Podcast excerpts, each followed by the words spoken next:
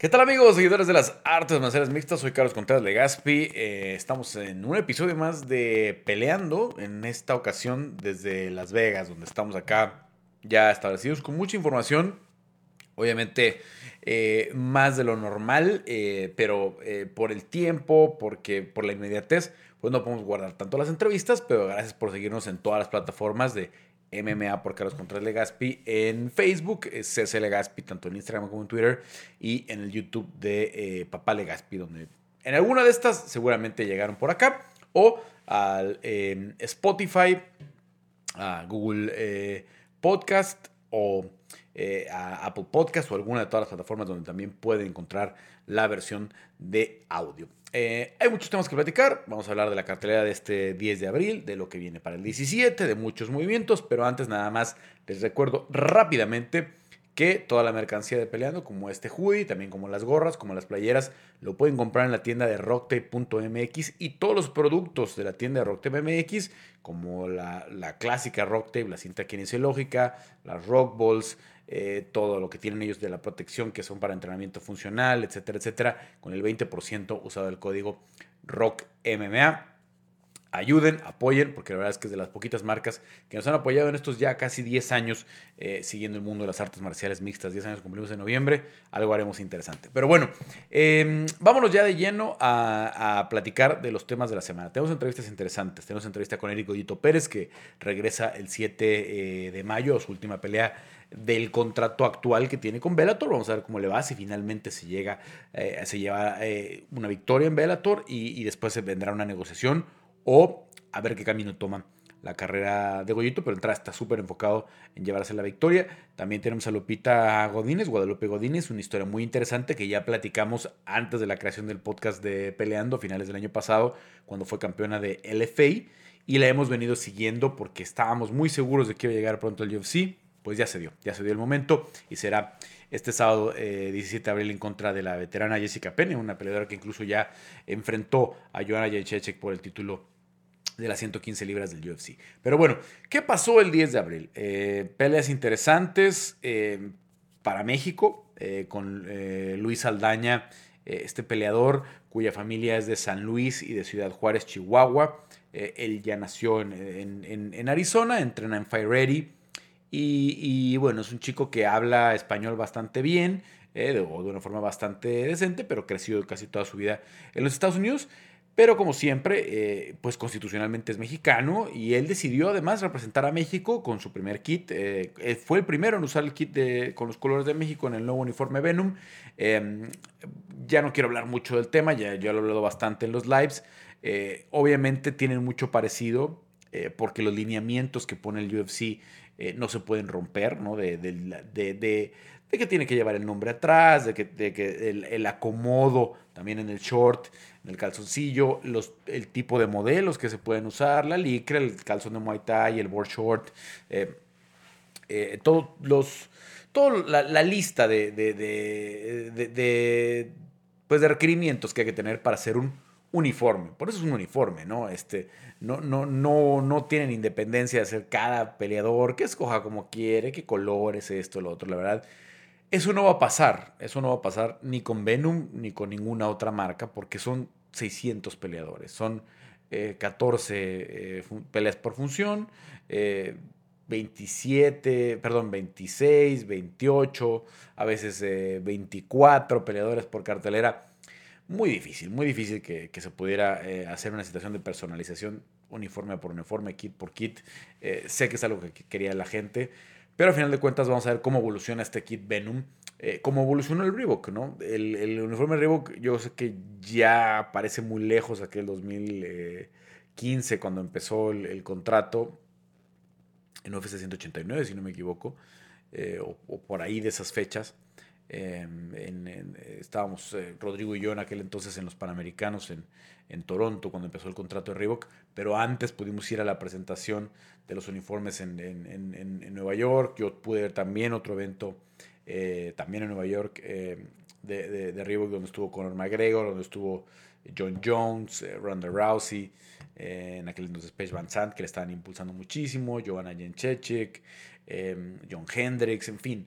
Eh, siempre tiraron la casa por la ventana los de, los de Reebok en cuestión de esos eventos. Hoy con el tema de la pandemia y, toda la logística que implica, pues tampoco puede ser una presentación muy grande la gente eh, de Venom y tampoco sé que tantos eh, contratos nuevos hayan firmado. ¿no? Usaron la imagen de Brian Ortega, usaron la imagen del Jaman Sterling, de Kay Hansen, que, que tiene marca de 1-1 en el UFC. Creo que ahí en el tema de, femenil pudieron haber hecho un poco más. Sí tuvieron a Valentina Shevchenko, una de las campeonas más, sólidas que tiene eh, la promoción. A su hermana Antonina, porque las dos estaban acá en Las Vegas. Eh, a Brandon Moreno, que también vivía acá en Las Vegas. Y a Michael Chiesa, que, también andaba por acá. Entre los que usaron, eh, también obviamente Cyril Gané. La, marca tiene su base en Francia. Y, otra parte de la operación la tienen en, Quebec, en en la Canadá eh, francesa, entonces por eso también le han dado mucho vuelo a Cyril Gané. Pero bueno, em, eh, eh, Saldaña tiene el, honor de ser el primero en vestir los colores de, México. luego, bueno, él, gana su, combate, se lleva una victoria apretada, apretada. Yo la verdad tenía un 29-28 en favor de Jordan Griffin, que, por ahí se vio muy educado y dijo que la siguiente vez va a tratar de hacer lo que quieren los jueces sobre todo el tercer round, creo que ya cuando estaban tan agotados es difícil de calificar, pero yo, yo pensé que se lo llevaba por poquito Griffin. En fin, tampoco se ve un robo eh, para, hacer un escándalo. Eh, creo que eh, gana la pelea también Saldaña merecidamente. No, no, es que haya, haya, hecho poco, pero se desgastaron demasiado los dos. Creo que quemaron mucha energía, sobre todo en el final del primer round, cuando están con el mataleón tratando de cerrarlo Griffin y, y este Luis tratando de salir. Pero en fin, eh, después viene el debut de Ignacio Bamondes. Eh, Nachito em, quería un veterano, quería un nombre, quería alguien que tuviera muchas peleas. Se lo dieron, le dieron a Joan Bagdesi. Eh, batalló mucho en la semana. me dio pues gusto que, Nacho reconociera el error, que algo falló en la dieta, que programaron mal lo que fue el corte ya de la última semana. Y que Nacho pues falló, falló, falló por... Mm, es, el equivalente como a 300 y tantos gramos, ¿no? Este, son eh, eh, pues un cuarto, tres cuartos de libra, ¿no? Es, es, realmente poco, pero hay que tomar en cuenta que ya tienes la tolerancia de una libra, ¿no? Porque el límite de la edición son 155, cuando no son peleas de campeonato te dan una libra más, 156, y Nacho pesó 156.75. Estaba muy desgastado el viernes que yo platiqué con él, eh, la entrevista que pudieron ver ahí en el canal. Em, pues estaba muy, muy, muy deshidratado, este, pues obviamente con los pómulos muy saltados. Eh, hicimos una entrevista muy cortita, de poquito más de un minuto, porque la verdad ya no quería yo preguntarle más. Este, lo, lo, vi muy, muy, muy cansado, eh, eh, esperando pues que pudiera irse a rehidratar un poco más, porque si lo... Luego, pues digo, aunque yo tengo una relación con Nacho y, y sé que no iba a ser grosero conmigo, eh, no me gusta hacer ese tipo de entrevistas. Este, yo la verdad no, no, lo vi tan mal en la báscula, por eso hice la petición de la entrevista, pero de haberlo visto tan desgastado, no, la verdad no hubiera insistido porque ese tipo de momentos no, no, no quieres este, retratarlos, ¿no? Desafortunadamente la hicimos por eso cortita, me la llevé de un minuto. Y, y luego creo que eso no afectó tanto eh, a la hora de la pelea, ¿no? La verdad es que eh, John McDessie sacó la experiencia todo, todo el crédito también para Javier Torres, entrenador mexicano, peleador. No sé si, si todavía eh, Javier está buscando tener peleas como activo, pero él está en Arizona. Él es sonorense. Eh, para los que no lo ubican, eh, yo me tocó trabajar con él hace muchos años, ya con 2013, 2014, grabar cosas con él cuando vivía aquí en Las Vegas, estaba entrenando en el Syndicate. Em, y de ahí lo conocí bien, un, un, tipo este, con muchas credenciales, que se fue a entrenar a Brasil, que fue parte de la temporada de Ultimate Fighter eh, en el equipo de Junior Dos Santos cuando enfrentaron al equipo de Brock Lesnar. Em, eh, que, desafortunadamente no pudo ganar su temporada, pero, pero que estuvo en The Ultimate Fighter eh, y no, no tuvo la oportunidad de votar en UFC, pero peleó en World Series of Fighting, peleó en Bellator, en Combate América, que todavía peleó, en, en, México fue a pelear en Extreme Combat, en fin, eh, sí tuvo un recorrido importante y, y, ahora tiene 36 años, seguramente todavía eh, físicamente se ve que todavía puede pelear, eh, pero que está haciendo esta, esta parte ya de entrenador, tiene un grupo interesante de mexicanos allá, incluido el Beche Cantú, allá en su gimnasio de, de, Arizona, también Alexis el Coyote, que lo hemos visto recientemente en Lux, y, bueno, que, que Javier pues a final de cuentas eh, estuvo haciendo la estrategia de, John McDessie. Y la verdad, fue una estrategia muy sencilla y, ejecutada eh, de forma franca, ¿no? Ir siempre hacia el frente, tirar el 1-2, meter el jab, meter el jab, meter el jab, hacer daño y pum, luego el poder. En ese boxeo relativamente básico, porque no eran combinaciones muy largas, pero eran bombas con mucho poder, ¿no? John McDessie lastima con una izquierda a, Nacho Bamondes temprano en el primer round. Eh, primero se ve sacudido Nacho, eh, digamos que da unos cuantos pasos atrás, luego se acerca hacia la reja prácticamente del otro lado, completamente del octágono, lo vuelve a conectar McDessie, se desvanece eh, Nacho, pero se logra detener y es cuando el referee titubea y no detiene la pelea. Ahí la pudo haber parado, la verdad. Em, no la detiene. Y a partir de ahí eh, le empiezan a pedir a Nacho eh, más velocidad, le empiezan a pedir más volumen. Cuando se sienta ya con Mike Valle, su entrenador mexicano, eh, en, la esquina, Mike le pide que maneje mejor la distancia. yo creo que Nacho todavía seguía un poco lastimado. Y empieza a crecer Nacho a partir de la segunda mitad del segundo round, ¿no? Ya empieza a meter el mayor volumen, empieza a poder tirar más codos, empieza a meter la variedad, empieza a incorporar las patadas arriba, ¿no? Sin mucho éxito, porque hay que decirlo, que en ningún momento sacudió a McDessie como para, para noquearlo, pero desde mi punto de vista le alcanzó a Nacho para darle la vuelta al round 2 y 3. Eh, el primero no, no alcanza para ser un 18, por ahí le algunas barbaridades, no hay por qué, o sea, no hubo ni siquiera el knockdown, ¿no? Este, ni siquiera digamos que fue a la lona, ni lo derribaron, ni lo dominaron durante mucho tiempo. Sí es muy, muy claro el primer round para, eh, para John McDessie, pero no para un 18 ni de chiste. Em, el segundo round, eh, John siguió tirando, pero conectando mucho jab. Y el jab, ya lo hemos platicado, no en esta pelea, siempre. El jab no es un golpe de poder. El jab es un golpe significativo porque es un golpe en rango, lastima, pero los golpes de poder, lo que debe de estar observando el juez son a partir del 2, ¿no? El recto, ya sea con, la mano izquierda para los zurdos o con la derecha para los, para los eh, ortodoxos, em, el 3, ¿no? El 4, ¿no? Los uppers, que son muy, muy, de golpes de mucho poder, ¿no? Obviamente los volados. Esos son los golpes que debes considerar en el daño, ¿no? Puedes meter muchos jabs, muchos jabs, muchos jabs, pero un solo 3 digo, un solo 4, ¡pum! Es el que te va a mandar a la lona. Un uppercut, por ejemplo. Pues son los golpes de mayor poder, los uppers, porque entran derechito aquí en el botón, ¿no? Aún en la corta distancia, entran aquí y vean nada más cómo, cuando entran los uppers, cómo se afloja el cuello y, el peleador se va hasta de lado, ¿no? Entonces el jab no es el golpe de poder. Sí conectó muchos jabs eh, John McDessie. Entonces, eh, hay otro con el que sacude a Nacho en el tercer round, pero yo creo que en el segundo y en el tercero Nacho fue mayor en volumen de los golpes de poder, ¿no? En fin, uno de los jueces lo vio igual que yo, dos y tres.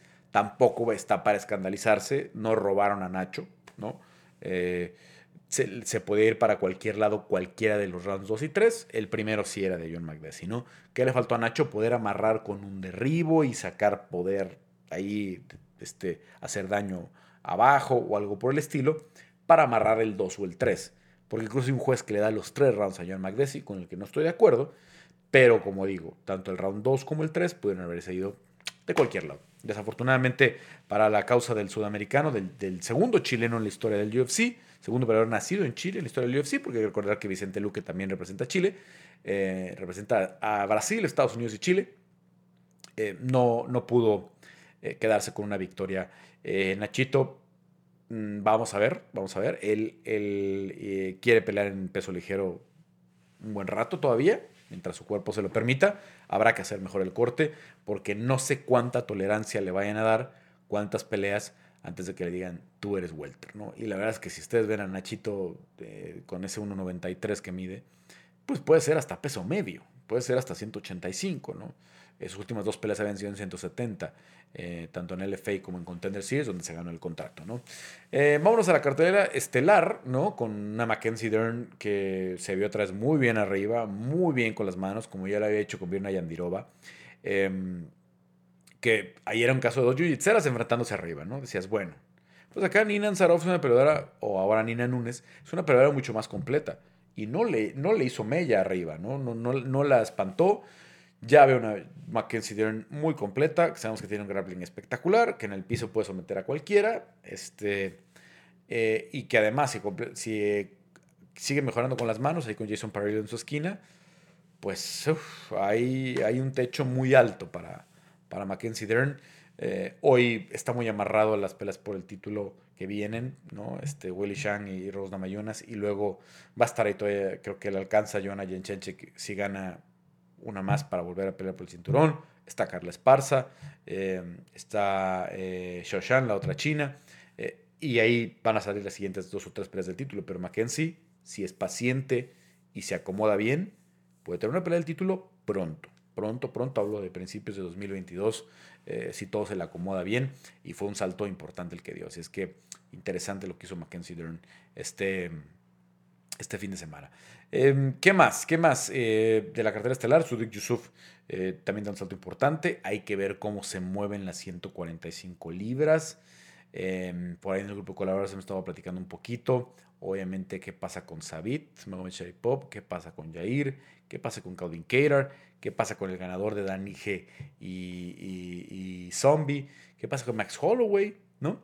Y eh, para el mes de junio, que se empieza a grabar eh, la temporada eh, de The Ultimate Fighter con Brian Ortega y Alexander Volkanovski, pues cuánto se puede reacomodar la, la, división, pues de Yusuf levanta ahí la voz.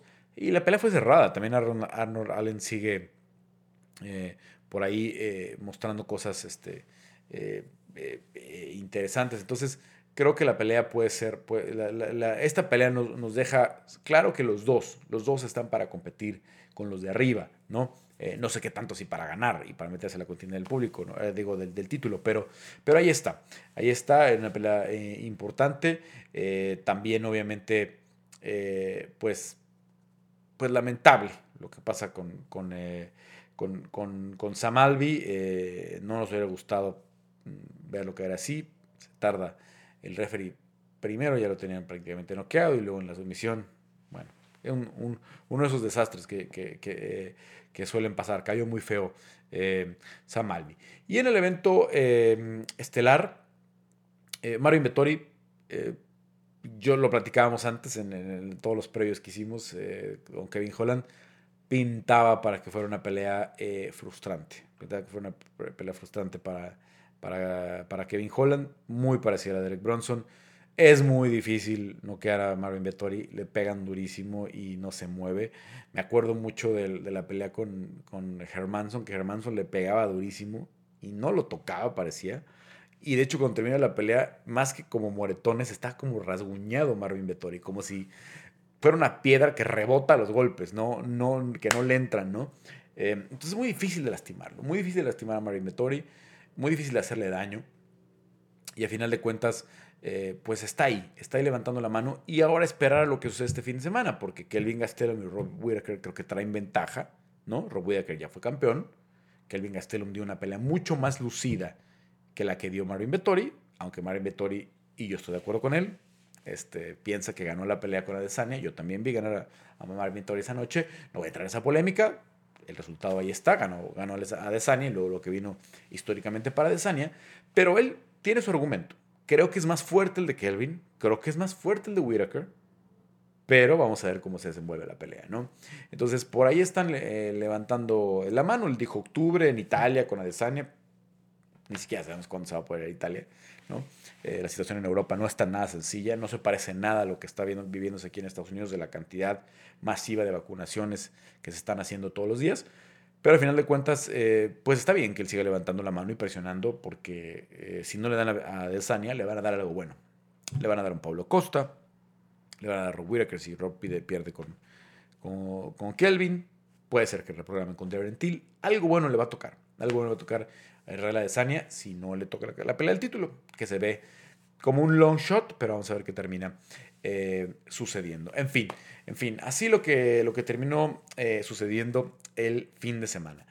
Noticias de las últimas horas. Este, a mí me da pena ajena todo el asunto de lo que está sucediendo con, con Conor McGregor y, y Dustin Poirier. Eh, que haya ventilado Dustin y que Conor no salga a reconocer. La cagamos, sí, vamos a reactivar lo del pago. Pero ya no sabemos si es el personaje de Connor, si es esto, si es lo otro, si de verdad ya no quiere pelear con Dustin. Hay que tener paciencia. Eh, la mayoría del calendario de, lo que resta del, de aquí al verano ya está muy, muy organizado, ¿no? Eh, prácticamente cantadas muchas peleas, ¿no? Eh, obviamente el 15 de mayo ya se define el nuevo campeón de las 155 libras entre Michael Chandler y Charles Oliveira. 12 de junio, Brandon Moreno y Davison Figueiredo, de las 125. Tenemos las tres peleas de campeonato del 24 de abril. Luego viene eh, International Fight Week, donde Conor va a enfrentar a alguien. Creo que va a ser Dustin Poirier, pero podría ser Justin Gaethje. Podría ser Michael Chandler si, si, nos, volvemos locos, ¿no? Yo lo veo. Aunque él lo pidió, pues se ve muy difícil porque Charles Oliveira no va a ser para nada un rival eh, sencillo. Ahí está Tony Ferguson, que va a enfrentar también en Houston a, a Daniel Darush. Y Tony contra Conor también puede ser una muy buena pelea. Pero al final de cuentas, yo creo que lo más probable es que se dé la pelea con Dustin Poirier y que esto sea una calentada nada más para seguir vendiendo pay-per-views, porque no, no hay ese hype, obviamente, que había a principios del año, porque Conor ya perdió. Y perdió feo. Perdió, perdió de forma este, contundente. Eh, así es que bueno, pues puede ser una estrategia. Eh, todo queda más que esperar, más que esperar. Eh, después, ¿qué va a venir? probablemente en agosto Amanda Nunes defendiendo las 135 libras. No hay otra pelea más que Juliana Peña, ¿no? Eh, de momento, porque Germaine Randami se acaba de lesionar. Eh, a Germaine la querían emparejar. Le iban a cumplir su, petición a, Irene Aldana, pero se lesionó eh, Germaine de Randami, entonces no va a poder enfrentar a la mexicana. Le estarán buscando en los siguientes meses una pelea a, Irene Aldana, que por ahí tengo entendido que ya, ya hay una idea bastante concreta de lo que quieren para ella, pero todavía no es oficial para esos meses, para junio, julio, eh, probablemente. Em, entonces, se, está, se están manejando eh, ya prácticamente las peleas de campeonato que vienen de aquí hasta que termine el verano. Yo creo, por los tiempos de The Ultimate Fighter, si van a empezar a grabar en junio, como les estoy comentando. Em, julio, agosto, probablemente septiembre, octubre se enfrenten Brian Ortega y Alexander eh, Volkanovski. Le van a dar sus meses a Volkanovski para que se recupere. Sabemos que contó la historia de lo difícil que fue el tema eh, del COVID. Entonces, tampoco hay mucho que improvisar, ¿no? Tampoco hay mucho que inventarse y Conor tampoco tiene eh, mucho espacio eh, para moverse. Ya no va a haber defensas de 145 libras femenil. nos quedan tres divisiones femeniles y el resto de las varoniles pues prácticamente están todas amarradas a reserva de cuándo pueden pelear a Aljamain Sterling y, y, Piotr Jan. el ligero ya ya está amarrado, las 170 ya están amarradas para, para Jacksonville dentro de dos semanas y así, ¿no? Este, eh, la 185, ¿qué va a pasar con Easy cuando regresa?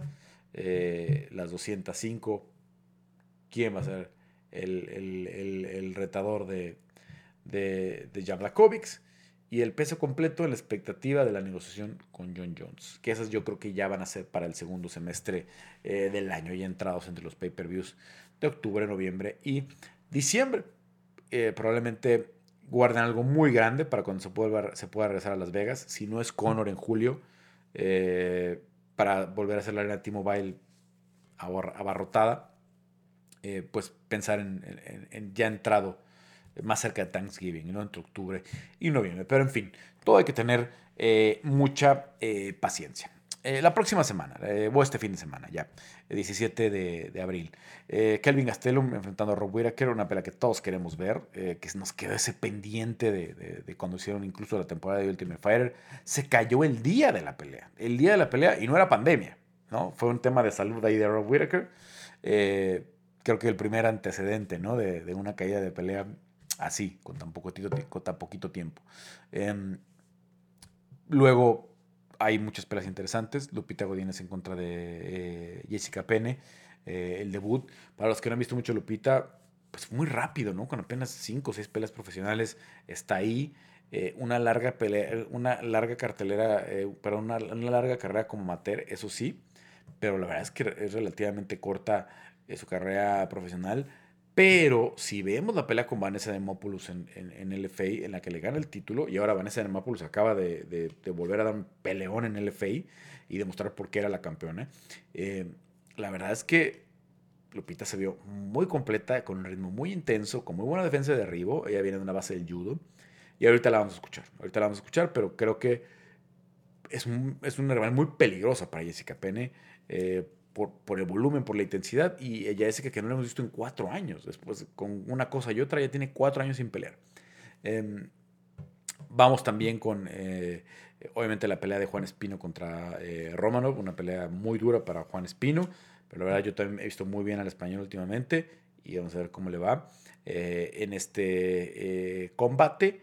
Tracy Cortés, que también regresa. Así es que una cartelera netamente latina y, que va a tener peleas interesantes. Entonces vámonos con lo que nos platicó Lupita Godínez. Ella vive en Vancouver, ya sabemos la historia, se mudó desde, desde Aguascalientes a Canadá a los 14 años con su familia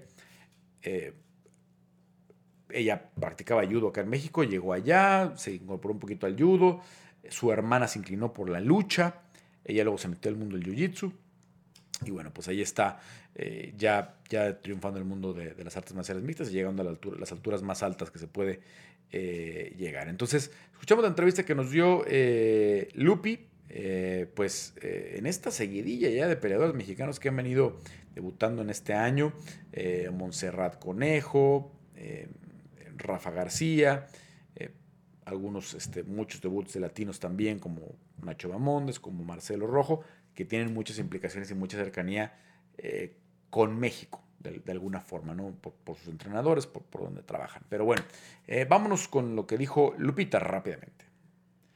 me encuentro con Lupita Godínez. Lupi, platicamos unos meses después de que llegaste al, título de LFA. Sabíamos que, una vez que eras campeón del LFA, los ojos de la gente de UFC iban a estar sobre ti. Cuéntame cómo han sido estos meses, eh, con la expectativa obviamente de, llegar para acá.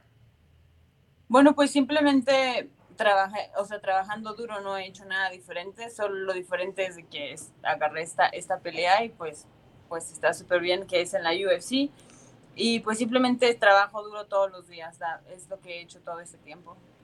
Em, ¿cómo, fue la, llamada? Eh, obviamente, eh, con la gente, sé que trabajas con, el equipo de Iridium, que tiene muchos peleadores en el UFC y, que meten mucha gente así con, short notice porque están muy pendientes de eh, cuáles pueden suceder. ¿Cómo, fue tu, negociación? ¿Cómo fue tu, llegada, digamos, ya, ya el momento de, recibir la llamada?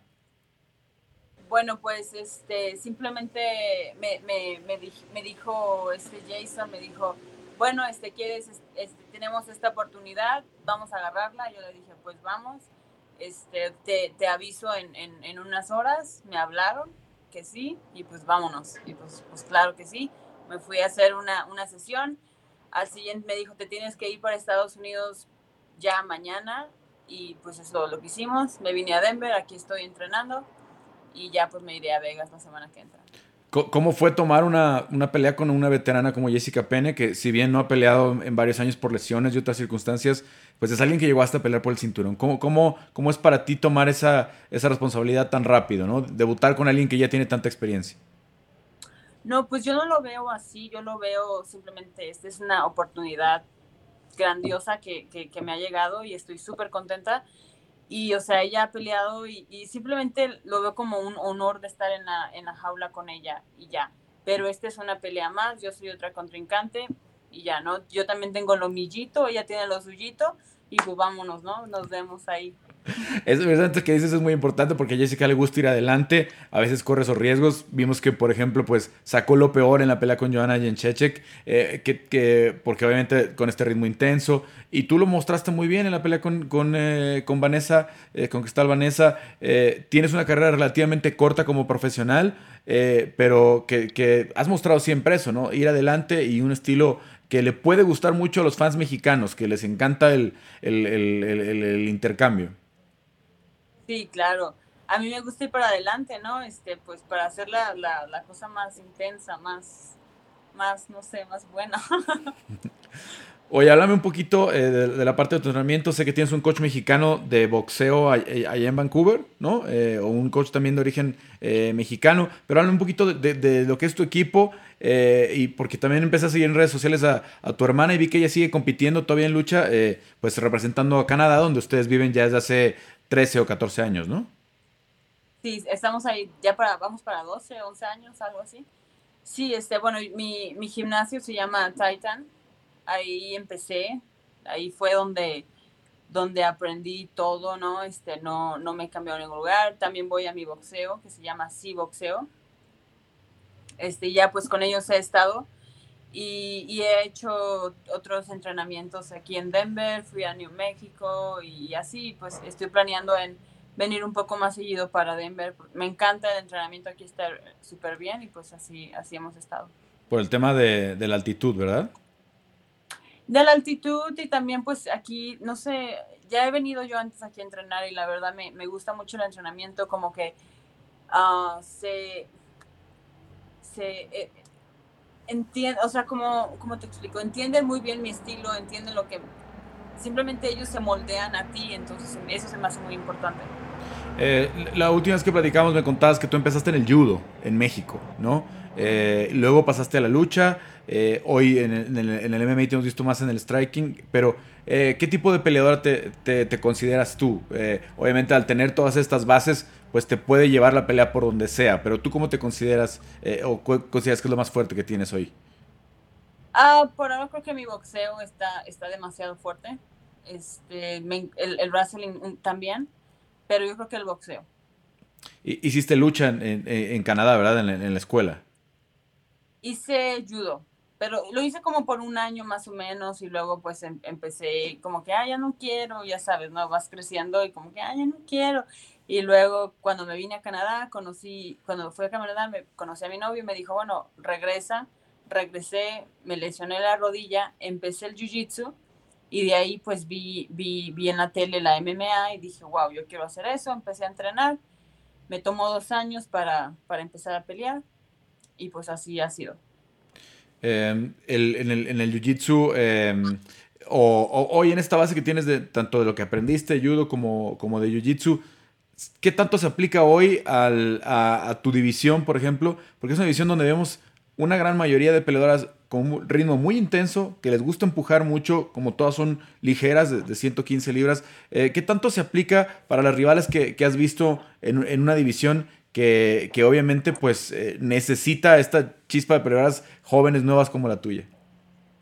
Bueno, pues mira, yo, o sea, me, me, siento completa, pero en verdad tengo mucho que, tengo mucho que evolver como, como peleadora, como tú dices soy joven en, en, en, en, mi, mi, mi profesional, ¿no? De, de, la MMA y pues simplemente yo, yo voy a seguir trabajando duro y, y pues vamos para adelante, ¿no? Cada oponente, cada, cada vez, cada que entreno, cada que voy a otra ciudad a entrenar, me, me, me estoy volviendo un poco más, más, me estoy volviendo mejor cada vez.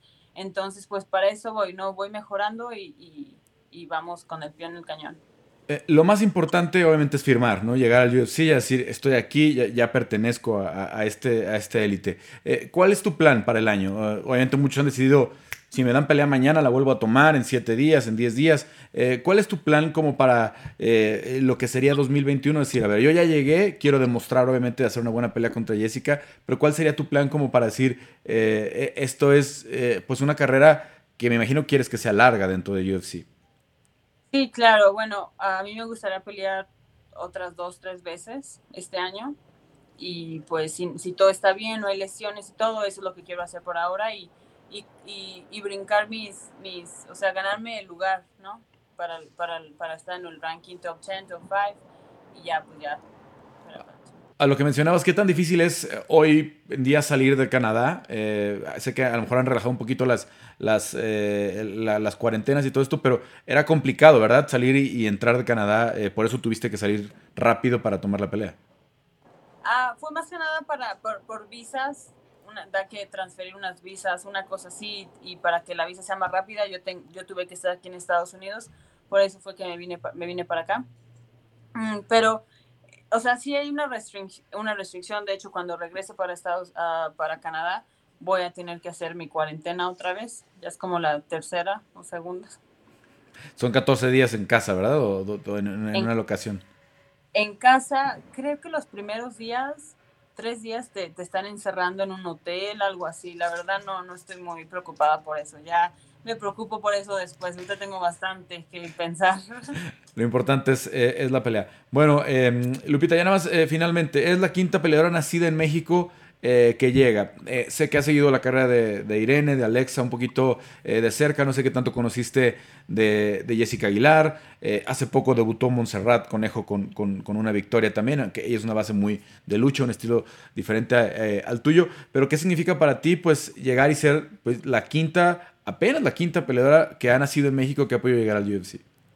No, pues está súper padre, me, me, hace muy feliz ver que, que muchas, o sea, que mujeres están saliendo de México, es, eso, es, eso es increíble, ¿no? Porque cuando yo estaba allá, yo, o sea, nunca, nunca veías una mujer haciendo esto, ¿no? Y, pues me, me, hace muy contenta, la verdad. Me encanta, me encanta ver eso. Lupita, pues muchas gracias por el tiempo, eh, que, todo salga bien, aunque sea en corto aviso, pero que la pelea sea al 100% y que sea un muy buen show el que veamos el sábado. Claro, muchas gracias por ti. Gracias. Bueno, ahí está eh, Guadalupe Lupita, Lupi Godínez, eh, que, hay que estar muy pendientes de lo que suceda con ella este fin de semana del 7 de abril. Para el 7 de mayo, 7 de mayo, cartelera muy buena que tiene Velator. La verdad, Velator tiene buenas carteleras para los siguientes eh, meses al menos. No sé si cuánto les va a alcanzar la inercia, pero la verdad vienen muy buenas y el 7 de mayo está muy interesante. El 7 de mayo la estelar es eh, Archuleta en contra de Sergio Pettis por el título de 135 libras. Muy buena pelea. También está en la cartelera estelar eh, Rumble Johnson en contra de Joel Romero. Otra pelea que todo el mundo quiere ver. Y dentro de esa misma eh, función, Eric El Goyito Pérez enfrenta a Brian Moore, el irlandés, por su, pues su tercera pelea del contrato. Tercera pelea del contrato, buscando su primera victoria, ¿no? Con un rollo eh, personal ya muy diferente, con una eh, pues advertencia de sabe que, ya no está como para seguir regalando eh, espacios. Y bueno, pues vamos a, escuchar a, a Goyito en esta interesante entrevista que nos dio allá desde San Diego, pues ya en su preparación de cara a, a la cartelera de este 7 de mayo, clave, clave en su carrera. parece viejo Goyito Pérez, pero tiene 31 años. Lo que pasa es que él llegó muy pronto al UFC y impactó muy temprano en las grandes ligas del MMA. Bueno, ahora me encuentro con Don Goyo, Eric eh, Goyito Pérez, eh, precursor de, las artes marciales mixtas en, México. Eh, sin duda lo que hiciste en su momento fue importantísimo, no solamente porque llegaste, porque ganaste tres en el UFC, por todo lo que ayudaste y los peleadores que estuvieron contigo en el programa de desarrollo lo saben. Eh, eh, Goyo, ¿cómo estás? Eh, se anunció tu tercera pelea en Bellator contra Brian Moore, un veterano de la promoción que conoce muy bien lo que es Bellator, grandote porque él es más, más 145, también tiene peleas en, 135. ¿Cómo te sientes con este, con este anuncio que tengo entendido que es la última de este contrato, verdad? Sí, bueno, bien, bien, la verdad, muy bien. He estado entrenando bastante.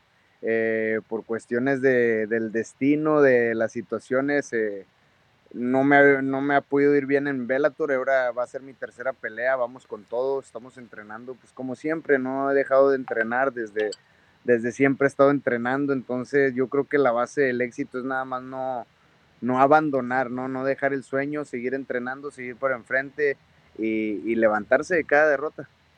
Eh, yo, yo obviamente seguido tu carrera desde hace un buen rato. Esta es una pelea crucial, Eric, eh, porque sabes que eh, obviamente nadie quiere irse con 0-3 en, ninguna promoción, en ningún lado, y menos en un lugar pues tan importante como es Bellator. Eh, ¿Cómo es tu preparación diferente? No sé si en lo mental, en, la motivación, ¿no? Es decir, esta hay que ganar y además... No nada más hay que ganar, hay que convencer a la gente de Bellator para, para ver si te vas a sentar otra vez a la mesa de negociación. Sé que tienes un muy buen manager, ¿no? Que, esté, que, que, la mueve ahí bastante, pero, pero de todas formas hay que traer el resultado para, para poder renovar ese contrato. Sí, obviamente los resultados, eh, con los resultados eh, hay nuevos contratos, hay todo. Eh, la verdad, pues he cambiado mucho mi entrenamiento, pero más el nivel mental, ¿no? Yo creo que mi entrenamiento siempre ha sido muy bueno, siempre me he esforzado bastante. Las, la última vez, pues la verdad, la verdad, no fue ni mi campamento, no fue ni la estrategia de la pelea, no fue ni mi preparación la que estuvo mal, estuvo, yo creo que fue más, más mental, ¿no? El fallo, eh, nunca había trabajado eh, en mi parte mental, ahora lo estoy trabajando eh, mucho, eh, he estado trabajando mucho en mí y pues entrenando, siempre he estado entrenando, siempre he estado mejorando. Creo que cada día que voy al gimnasio mejoro un por ciento y eso me mantiene con bastante ánimo para seguir adelante. A ver, y, corrígeme, yo a lo mejor son percepciones que uno ve desde afuera como fan y como lo, lo poquito que, que, uno puede entender desde afuera el knockout fue muy duro, ¿no? Con un tipo que pesaba mucho más que tú, que falló en el peso y, lo que quieras, ¿no? esa la, fue una circunstancia. Esto ya está en el pasado, ¿no? Ya. Eh, eh, sí, ahora en la, en, la, en la siguiente pelea siento que era un veterano, obviamente, un tipo que también se la sabía de todas a todas. Siento que tardaste como en recuperar la confianza. Como que en el primer round yo te veía como que decías, a ver, no me quiero arriesgar porque vienes de algo así, y ya te veías muy suelto en el tercero, otra vez ya te veía yo como el estilo de siempre, tal, pero a lo mejor ya no alcanzó para, para revertir las tarjetas. Eh, ¿fue, ¿Fue así? ¿Así te sentiste en la, en la última pelea? Fíjate, eh, que, creo que, que, pegó un poco el, no tener público, ¿no? Eh, siempre he estado acostumbrado a pelear con público, siempre he estado acostumbrado a que cuando me peguen griten, que cuando yo pegue grite, entonces eso siempre me, me levanta, ¿no? La energía, eso me hace que ah, vamos a darle con todo, ¿no? Eh, el, tener la energía del público, el tener los gritos, el tener toda esa emoción, yo creo que esa emoción me da un poco más de empujo y más eh, adrenalina, ¿no? Y no contaba con que fuera a pegar tanto, igual también venía de una pelea con un vato muy pesado, entonces no quería arriesgar tanto. Y, y sí, fueron cosas psicológicas las que, las que pegaron un poco. Eh, la verdad nunca me sentí en ritmo, nunca nunca me sentí en la pelea, vaya, pero pues son cosas del pasado, ¿no? Ya pasó, creo que de todos los errores se aprende, yo aprendí, he aprendido demasiado de estos errores y, tengo la mente bien positiva, estoy en un punto de mi carrera que pues todavía tengo mucho que dar, tengo apenas 31 años, aunque ya soy un veterano desde los 22, he estado en el UFC, entonces estuve en el UFC ahora en Bellator, ¿no? Entonces creo que que tengo todavía mucho que dar, ¿no? Eh, me mido con mis compañeros siempre entrenando y, sé que, estoy en un, en un buen nivel y, bueno, solamente es de ir y demostrarlo. Tienes a compañeros como Dominic Cruz, que además es. Yo, yo, yo, creo que Dominic va a ser un gran coach en, el momento que se decida a, retirarse. Y si es que quiere. Porque la verdad, pues que él tiene una carrera muy larga y no sé si decida coachar en específico. Pero... Todavía, todavía no quiere retirarse, ¿no? Todavía no, no es el tiempo. No, no, no, y, viene recién de pelear y todavía tiene buenas ofertas, pero eh, yo creo que él va a ser un muy buen coach. ¿Qué te dice de esta pelea? Porque sé que es muy cercano y que, y que entrenas con él casi diario.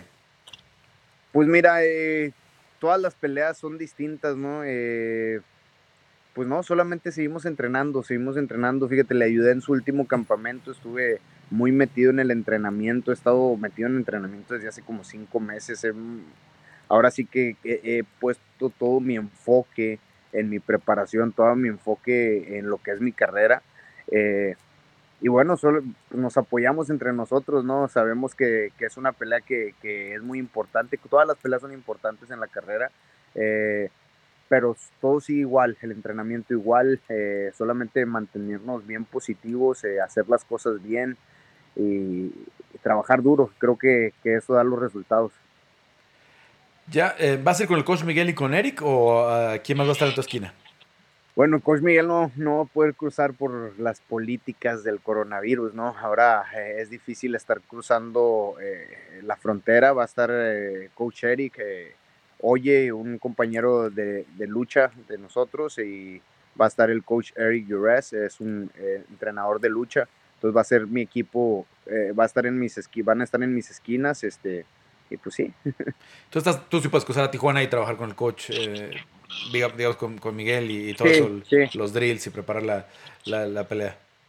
Sí, sí, sí, pero ahorita fíjate, no me, no me estoy cruzando a Tijuana, voy a veces por eh, cuestiones personales, cosas que tengo que arreglar allá y me regreso, pero ya no he estado cruzando tanto en Tijuana porque eh, eh, siempre es, es, mucho problema. Ya cuando regreso me tienen 30 minutos en doble revisión por ser mexa, entonces eh, es una pesadilla, ¿no? a, todos nos, a todos nos pasan esas sí, cosas. a todos nos pasa, ¿no? Ahorita es algo muy político, lo que yo siento que es más político que más de coronavirus y todo eso. pero bueno, seguimos manteniéndonos, seguimos entrenándonos. Yo ahorita me, me, encuentro aquí enfocado en San Diego. Y, pues sí, eh, no ha cambiado nada, sigue todo igual, entrenando duro, eh, la mente bien positiva y todo va a salir bien en la pelea. Oye, te está tocando un buen momento de Velator, ¿no? Eh, que ha llegado muchas estrellas en la cartelera que estás. Está Sergio Pettis, que, que, que es ex UFC. Está Chuleta, que no peleó en UFC, pero es un peleadorzazo. Este, está Joel, está Rumble. Tú que ya estuviste un buen rato en UFC y ahora estás por acá, ¿cuál es la diferencia principal que dirías a nivel organización de, UFC y Bellator? El pago. Eh, por eso todos están cambiando a Bellator, ¿no? Eh, creo que Bellator es una compañía de las que no gasta tanto dinero en la promoción, en promocionar los peleadores, pero gasta dinero en pagarle a los, a los peleadores, ¿no? Eh, digo, UFC también paga muy bien, pero a ciertos peleadores, no a todos. Y, la diferencia es que en todos son peleadores bien pagados, ¿no? Eh, pues obviamente estamos arriesgando nuestra integridad, tenemos que ser bien pagados, ¿no? Eh, y yo creo que eso es, y también el, trato, ¿no? Bellator es una compañía que, que, desde al principio que llegas te trata muy bien, y, y pues sí, estoy muy contento, y estoy muy contento con esta compañía. ¿Has, hablado del tema de, tu contrato en algún momento o hasta terminando la pelea vas a, pensar No, no he querido. Eh, ahorita nada más me enfoco en lo mío. Tengo, tengo al mejor manager de, este negocio, que es Ali, que es el que se encarga de hablar con todas las cuestiones de negociaciones con contratos. Yo ahorita me estoy enfocando solamente en entrenar y sacar esta pelea. Pues ojalá, ojalá que, sea buena, que sea victoria, obviamente, para tu causa. No, no, ojalá no, va a ser, va a ser, va a ser. ojalá no, va a ser una victoria. Y además es un rival que se puede prestar por una muy buena pelea, ¿no? Este es un tipo también en Tron, que le gusta ir adelante. Obviamente la rivalidad de Irlanda-México siempre es atractiva por, el estilo de los, de los peleadores, ¿no?